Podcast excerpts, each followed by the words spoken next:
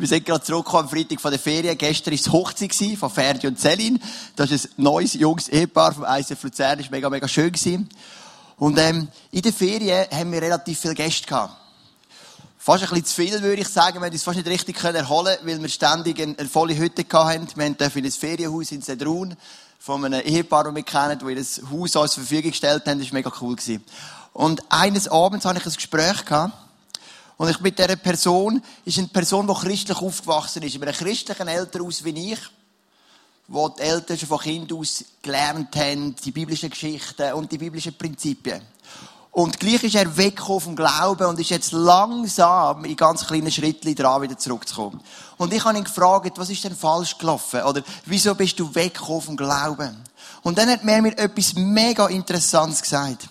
Er hat gesagt, Joel, ich habe so viel Angst gehabt. Als Nachfolger Jesus habe ich immer Angst gehabt. Da habe ich gesagt, warum hast du Angst gehabt? Weil eigentlich sollte der Glaube die Angst nehmen. Und er hat gesagt, es gibt einen Bibelvers, und der heißt, dass du kannst die Sünde gegen den Heiligen Geist machen. Und diese Sünde gegen den Heiligen Geist, die wird dir nicht mehr vergeben. Oder wir lesen das mal miteinander in Matthäus Kapitel 12. Es heißt dort, Darum sage ich euch, jede Sünde, ja sogar jede Gotteslästerung kann den Menschen vergeben werden. Wenn aber jemand den Heiligen Geist lästert, wird ihm nicht vergeben. Auch dem, der etwas gegen den Menschensohn sagt, kann vergeben werden. Wer aber gegen den Heiligen Geist redet, dem wird nicht vergeben werden, weder in dieser Welt noch in der kommenden. Und er hat gesagt, ich habe so viel Angst gehabt dass ich die Sünde gemacht habe und darum nicht mehr gerettet sein bei Jesus. Weil der Vers sagt ja etwas klar, die Sünde wird dir nicht vergeben in der jetzigen Welt und auch nicht in der zukünftigen. Und dann habe ich mir gesagt, über das werde ich predigen am Sonntag. Ich werde euch ganz genau erklären, was die Sünde gegen den Heiligen Geist ist. Jeder wird es begreifen und es wird Lasten nehmen von euch. Weil effektiv auch im ICF sind nicht wenige Leute zu mir gekommen, irgendwann in Gesprächen und gesagt, Joel, ich habe Angst, ich habe die Sünde gegen den Heiligen Geist begangen. Und ich möchte doch gerettet sein, die Sünde wird mir nie mehr vergeben. Vielleicht bist du auch da und hörst das allererste Mal, denkst, was haben die da für ein Problem mit der Sünde gegen den Heiligen Geist?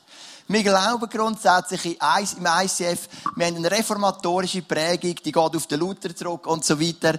Und wir glauben, dass dir jede Sünde vergeben werden kann, wenn du ernsthaft Umkehr tust. Und gleich gibt es den einen Vers in der Bibel, der sagt, die eine Sünde, die wird dir nie vergeben werden.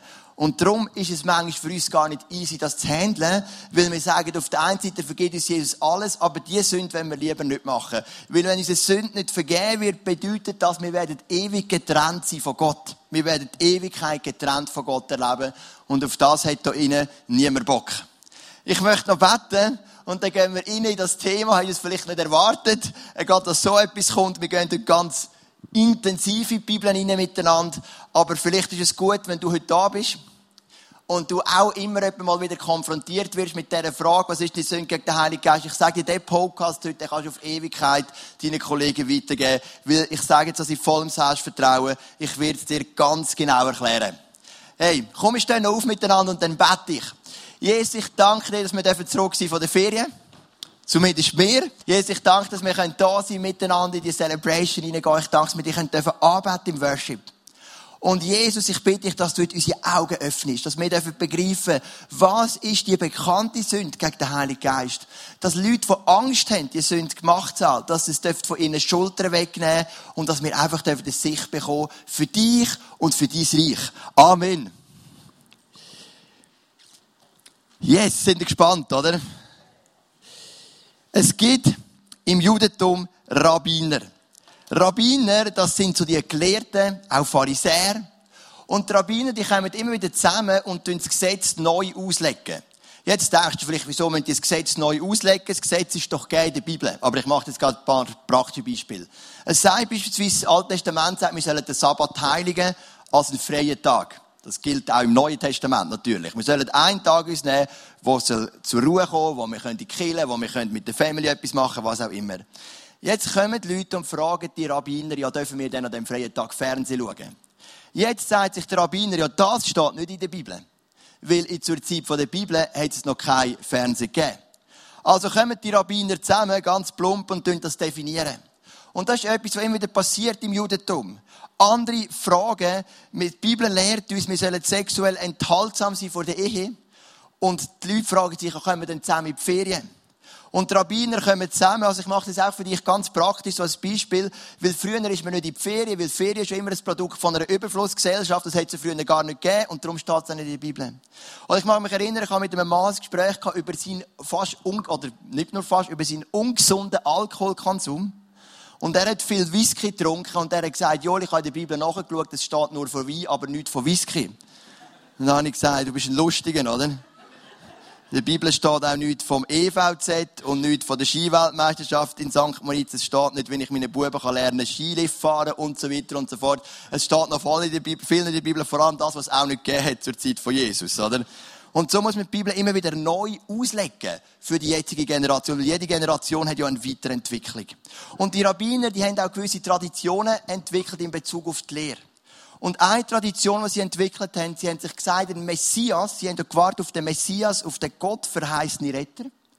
Und sie haben gesagt, der Messias wird drei Wunder machen können, die kein anderer Nachfolger von Gott machen kann.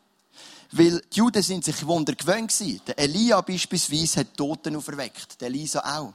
Auch bereits im Alten Testament hat es Wunder gegeben. Das ist nichts Fremdes für die Juden. Aber es hat drei Wunder gegeben, wo sie gesagt haben, das wird nur der Messias können. Und das führt uns schon mal rein, dann in die Gedanken von der Sünde gegen den Heiligen Geist. Erstens haben sie gesagt, nur der Messias kann einen Blindgeborenen heilen. Ein Blinder könnte auch andere heilen, aber ein Blindgeborener nur der Messias. Ich erkläre euch dann später noch warum. Nur ein Messias kann einen Toten auferwecken nach dem dritten Tag. Also noch, der nach dem dritten Tag verstorben ist. Und nur ein Messias kann einen Dämon aus einem stummen Mensch austreiben. Das sind drei messianische Traditionen, wo die Rabbis gesagt haben, das wird ein messianisches Zeichen sein, das wird nur der Messias können. Ich erkläre euch dann später noch, Warum? Wir möchten uns die Geschichte anschauen und wir fangen an mit dem Blindgeborenen.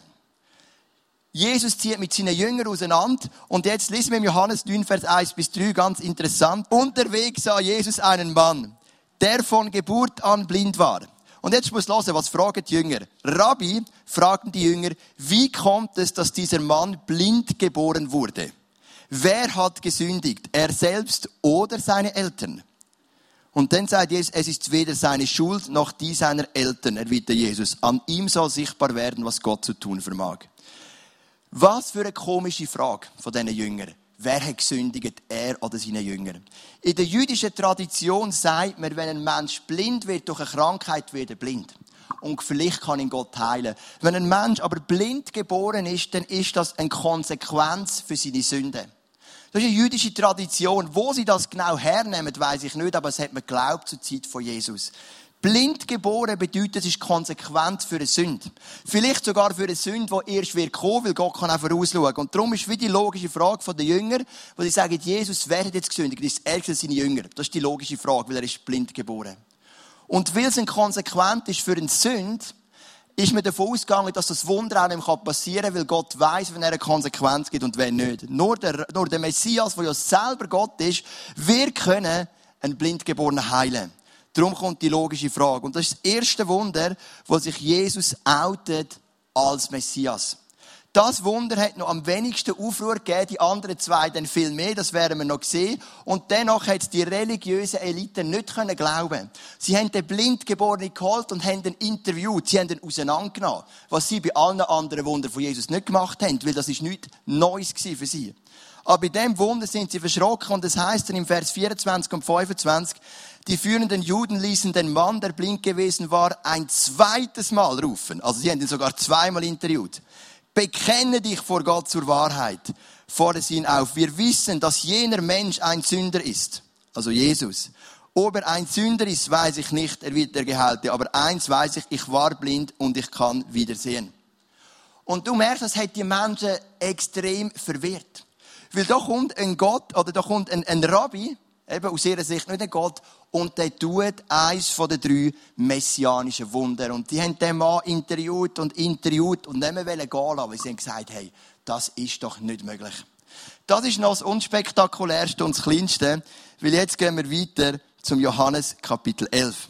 Im Johannes Kapitel 11 kommt die Geschichte, wo Jesus den Lazarus von den Toten auferweckt. Der Lazarus ist tot, Jesus kommt und peng, der Lazarus steht wieder da. Was passiert? Als Jesus nach Bethanien kam, erfuhr er, dass Lazarus, und jetzt gut aufpassen, schon vor vier Tagen begraben worden war. Wenn man noch ein bisschen vorher liest, im Johannes 11 am Anfang, dann merkt man, dass Jesus wartet in Jerusalem. Er ist mit den Jüngern in Jerusalem oder noch jemand anders, bin ich ganz sicher. Und dann heisst es Lazarus und Jesus sagt, da wartet er noch zwei Tage. Oder? Du denkst, hey, was ist mit dir los? Was hast du für ein Problem? Also, der Lazarus ist doch ein guter Freund von dir. Und der ist im Sterben und Jesus lässt sich viel Zeit. Das hat einen Grund.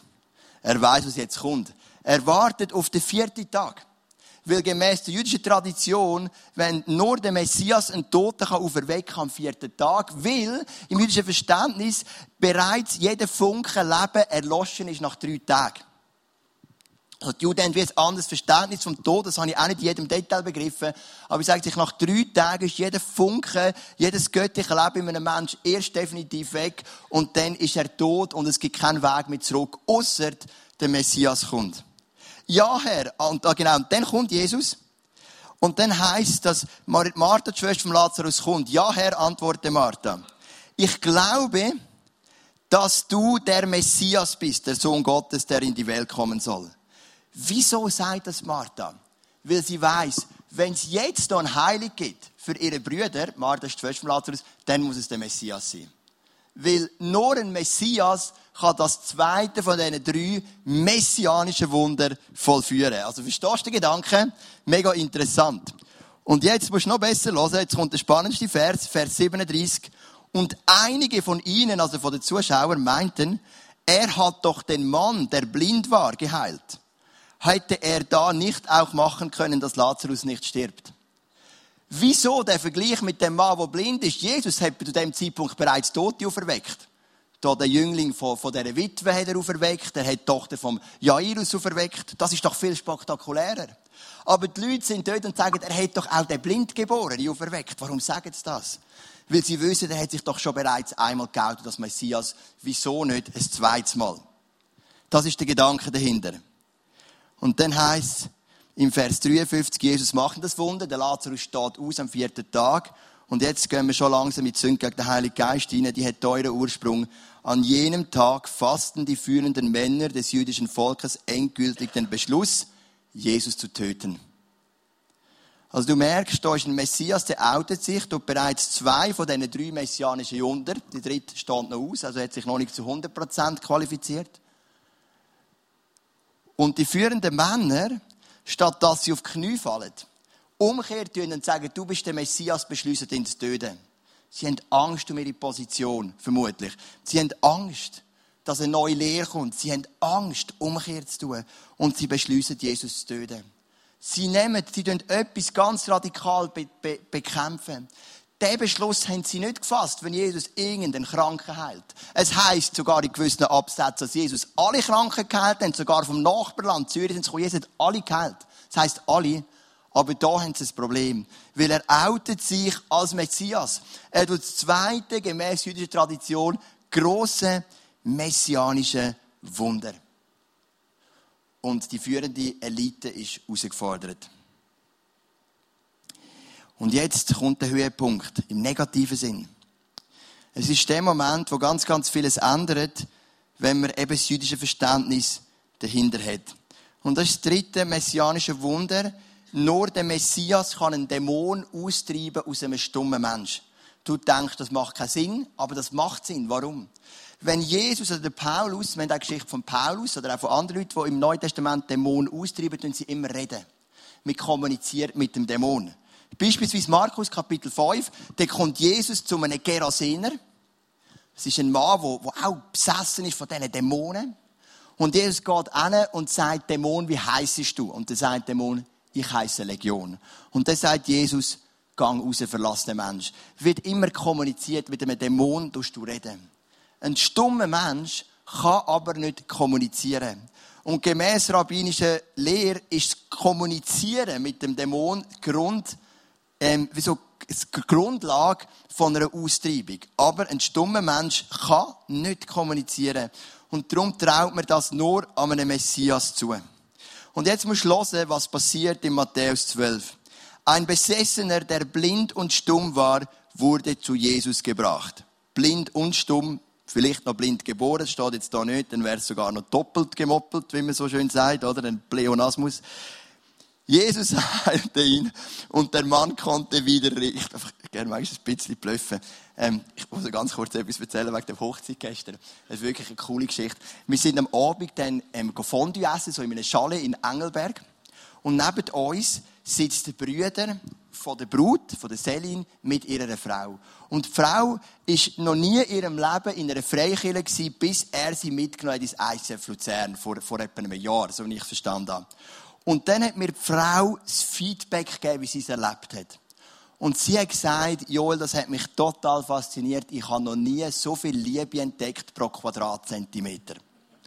Und das habe ich doppelt cool gefunden. A, ein riesiges Kompliment an euch, weil sie gesagt, die Leute kommen auf einem zu, da ist so viel Liebe, da ist so viel Annahme.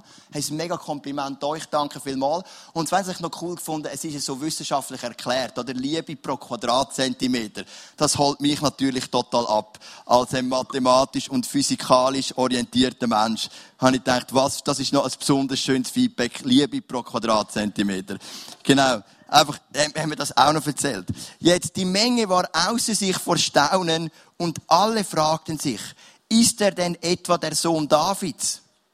Oder, also der treibt den Dämon aus und dann fragen die Leute, ist er der Sohn Davids, ist er der Messias? Wieso fragen sie das da? Wieso fragen sie das sonst nicht? Aha, messianisches Wunder. Ist er der Sohn Davids? Jetzt, Pharisäer haben ein fettes Problem. Jesus tut das dritte von den drei messianischen Wunder dreimal bestätigt. Er hat den Blindgeborenen geteilt, er tut jemanden auf erwecken am vierten Tag und er treibt den Dämon aus einem stummen Mensch. Jetzt ist die Volksmenge da und sagt, ist er der Sohn David, ist er der Messias? Und wir warten auf die religiöse Elite, dass sie eine Antwort gibt. Und die religiöse Elite hat zwei Möglichkeiten. Entweder sagen wir, das ist der Messias. Das messianische Wunder dreifach bestätigt.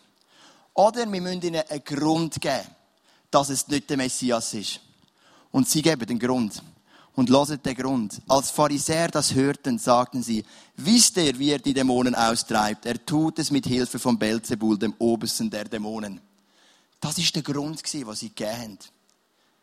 Das ist der Grund, was sie dem dritten messianischen Wunder gaben. Ja, sie haben es können erklären. Einfach falsch.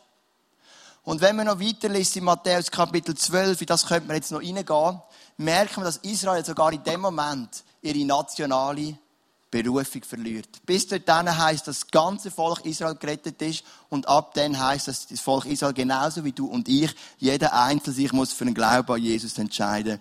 Weil der Großteil vom Volk hat, hat der, der religiösen Elite gefolgt. Und du merkst, Jesus kann nicht mehr tun, als sich immer wieder outen als Messias. Er macht es dreimal. Und die Pharisäer, die religiöse Elite, die Rabbiner, sie müssen eine Entscheidung bieten. Und sie entscheiden sich.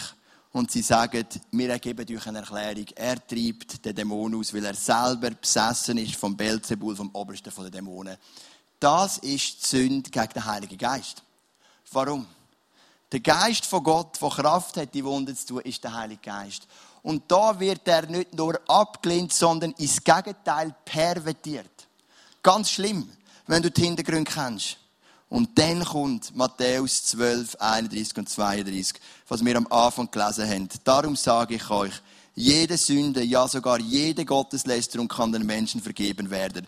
Wenn aber jemand den Heiligen Geist lästert, wird ihm nicht vergeben werden. Auch dem, der etwas gegen den Menschensohn sagt, kann vergeben werden. Wer aber gegen den Heiligen Geist reden, redet, dem wird nicht vergeben werden, weder in dieser Welt noch in der kommenden.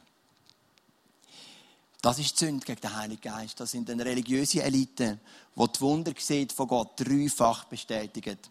Ich habe immer das Gespräch mit Menschen, und es ist auch mir immer so gegangen in meinem Leben, die sagen, weißt du, Joel, ich habe ein paar Sachen erlebt mit Gott, aber ich bin gleich nicht sicher, ist es Einbildung, ist es nicht Einbildung, ich bin nicht sicher, ich habe noch Zweifel. Von dem Level reden wir da nicht bei der religiösen Elite. Über Jahrtausende hat sich eine Tradition bildet von drei messianischen Wundern. Jesus kommt, erfüllt das erste, zweite und das dritte. Da reden wir von einem anderen Level. Von einem Jesus, der sich glasklar zeigt. Er kann sich klarer gar nicht zeigen, als die drei messianischen Wunder zu tun. Und die religiöse Elite entscheidet sich, dem Volk eine Erklärung zu geben und geht ins Gegenextrem und, und, und redet Jesus sogar einen Dämon auf. Das ist die gegen den Heiligen Geist. Das ist etwas Gewissen von Gott.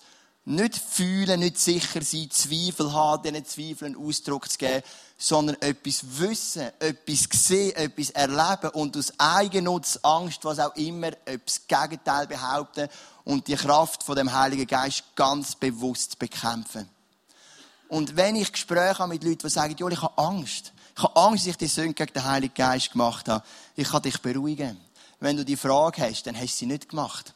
Ziemlich sicher, oder? Ich meine, ich bin auch nicht Gott, oder? Aber der Punkt ist der, du hast schon Frage, du willst es gut machen, du willst mit Gott unterwegs sein. Die Männer da, und das sind nur Männer zu dieser Zeit, die haben bewusst etwas gesehen und bewusst das bekämpft.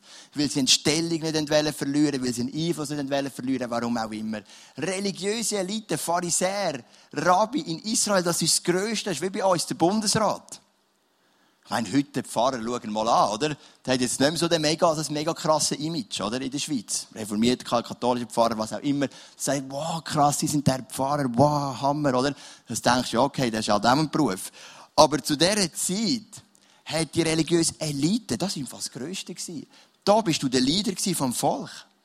Die haben Hochachtung vor diesen Männern. Und die religiöse Elite, die entscheidet sich gegen Jesus. Und der Großteil vom Volk entscheidet sich, ihnen zu folgen. Und das ist der Hintergrund von dieser Sünde gegen den Heiligen Geist. Und darum, hey, wenn du bemüht bist, dem Jesus nachzufolgen, dein Herz schlägt dafür, dem Jesus nachzufolgen, ist übrigens auch das Thema, wo wir übermorgen der Connection werden vertiefen. Nachfolge von Jesus, Jünger von Jesus. Was bedeutet das? Wir werden mehrere Referenten oder Referentinnen zu dem Thema Nachfolge werden das als Kirche nochmal vertiefen. Ähm, das ist das, was wir wollen. Und dann wirst du keine Sünde gegen den Heiligen Geist machen. Es ist eine bewusste Entscheidung, etwas, was du zu tiefst erfahren hast, zu bekämpfen. Das ist die Sünde. Und dort zieht Gott die Linie und sagt, es ist vorbei. Bei dir ist es vorbei, bei diesen Pharisäern, es ist vorbei. Das ist eine bewusste Sünde. Und die wird dir nicht mehr vergeben, weder in der heutigen noch in der zukünftigen Welt. Jetzt hast du Teaching drüber. Ich hoffe, es macht für dich Sinn. Jetzt habe ich natürlich auch überlegt, ja, was nehmen wir jetzt mit in die Woche, oder? Du weißt jetzt vielleicht mal, gut, ich habe die Sünde nicht gemacht. Puh, Vielleicht ist der eine oder andere da, hat sich die Frage sogar schon gestellt. Ich bin nicht sicher gewesen, ob das vielleicht sich gar nicht viele Leute stellen.